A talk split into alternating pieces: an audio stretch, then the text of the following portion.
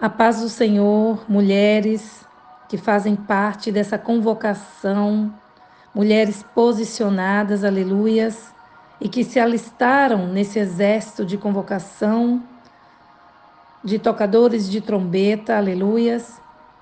Podcast Rede Mulheres, Pastora Isa, minha amiga, já lhe agradeço desde já a minha participação. Eu sou a pastora Andréa de Andrade, aqui da Itália, e hoje vos trago uma mensagem da parte de Deus para as nossas vidas, amém?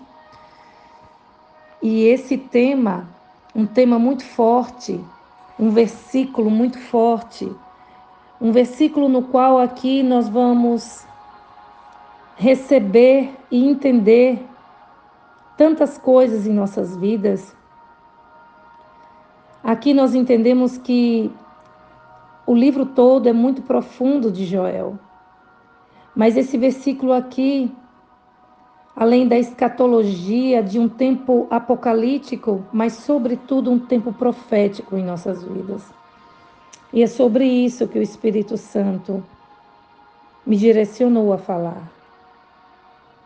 O som do chofar, da trombeta. E o versículo no qual a pastora Isa nos direcionou diz assim: Joel, capítulo 2, versículo 1: Fazei soar o chofar, trombeta, por toda Sião. Dai o alerta no meu santo nome, no meu santo monte. Tremam todos os habitantes da terra, porque o dia de Amé do Senhor vem e já está próximo. O dia do Senhor está próximo. Esse soar, o chofar, a trombeta, aleluias, isso nos traz o som, esse som tão forte, que soa tão forte, nos soa uma convocação de arrependimento, de alerta, de, para que estejamos vigilantes naquilo que o Senhor quer de nós. Esse som nos leva a um posicionamento onde estamos sim no secreto, gerando a presença do Eterno, posicionadas como uma noiva, esperando esse grande dia chegar. Aleluias. É assim o som da trombeta, ou chofar, podemos dizer. Aleluias. Algo muito forte pode anunciar ao sentirmos isso, esse som em nossas vidas, um posicionamento da parte de Deus. Glórias a Deus. Esse nome que só de ler já nos traz temor, trombeta, está em 25 livros da Bíblia, em 68 versículos. Aleluias. Aleluias. A, som, a trombeta ela pode anunciar uma algo de alegria, algo de tristeza ou uma alerta. Mas aqui o Senhor está nos convocando ao arrependimento, aleluias. O Espírito Santo de Deus nos convoca a estarmos unidas em oração, aleluias em jejum, oração, em humilhação e clamor a Ele. Aleluias. Aleluias.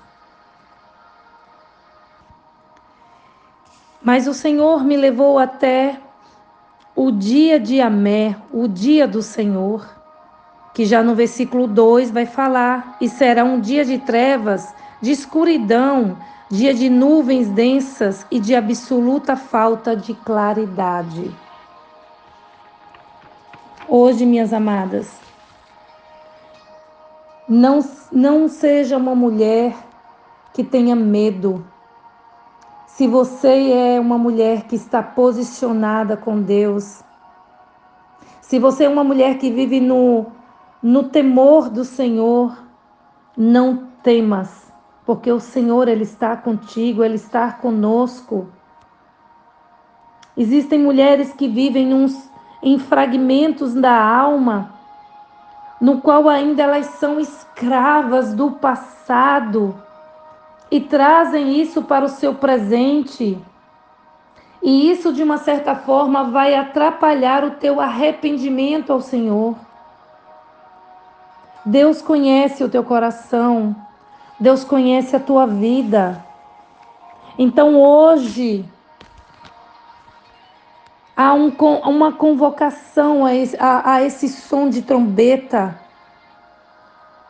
e eles nos chama para isso. Então Deus ele nos convida, ele convida o pecador ao arrependimento, para buscar o bem e, nem, não o mal. Ele exorta a buscar a sua fala, a sua face, para que a terra fosse curada e sarada. E a promessa de Deus é que haverá restituição daquilo que foi destruído. Muitas coisas foram destruídas pelo inimigo no passado, foi devorado, foi cortado. Sonhos, projetos foram devorados pelo inimigo, mas hoje Deus está convocando um exército ao arrependimento, um arrependimento sincero, porque Deus ele cura, Deus sara, Deus realiza e Deus faz milagres, minhas amadas. O dia do Senhor, ele é citado cinco vezes nesse livro profético. E no versículo, e já ali no versículo 31 e 32, ele vai dizer assim: que no dia do Senhor o sol se converterá em trevas e a lua em sangue, antes que chegue o grandioso e temível dia do Senhor. E todo aquele que invocar o nome de Deus será salvo, pois, de acordo com a promessa do Eterno, no Monte de Sião e em Jerusalém haverá salvação para os sobreviventes, para todos aqueles que em Deus o Senhor chamar. Seremos sobreviventes as trevas não nos alcançará. Porque no dia do Senhor vai ter um pré-anúncio. Um pré-anúncio da escuridão, da dor, da enfermidade, do diagnóstico que foi positivo, do luto. Mas aqueles que estão no Senhor, eles verão a luz de Cristo sobre eles. Eles sobreviverão, serão sobreviventes, porque eles se arrependeram. Amém? Porque eles se posicionaram num chamamento de um exército daqueles que oram, daqueles que adoram, que jejuam. E ele vai dizer assim, voltando atrás no versículo 28. Eis que chega o dia do Senhor, então depois desses eventos, derramarei do meu ruache, espírito sobre todos os povos, os seus filhos e as suas filhas profetizarão, os, os idosos terão sonhos e os jovens ganharão visões. Aleluias. Então não temas. Somos a noiva de Cristo. A igreja é a noiva. É um momento de preparação. É algo muito profético que está acontecendo no mundo, mas não são para todos, são para aqueles que são tocadores de trombeta.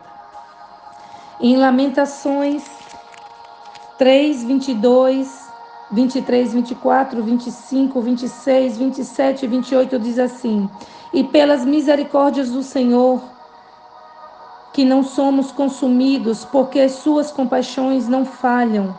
Elas são novas a cada manhã. Grande é a tua fidelidade. O Senhor é a minha porção, diz a minha alma, portanto eu esperarei nele. O Senhor é bom para aqueles que esperam nele. Para a alma que o busca, isto é bom, que um homem deva confiar e quietamente aguardar a salvação do Senhor. É bom para que o homem que ele carregue o jugo na sua juventude. Ele senta-se sozinho e permaneça em silêncio, porque ele o carrega sobre si. Jesus nos carrega sobre ele.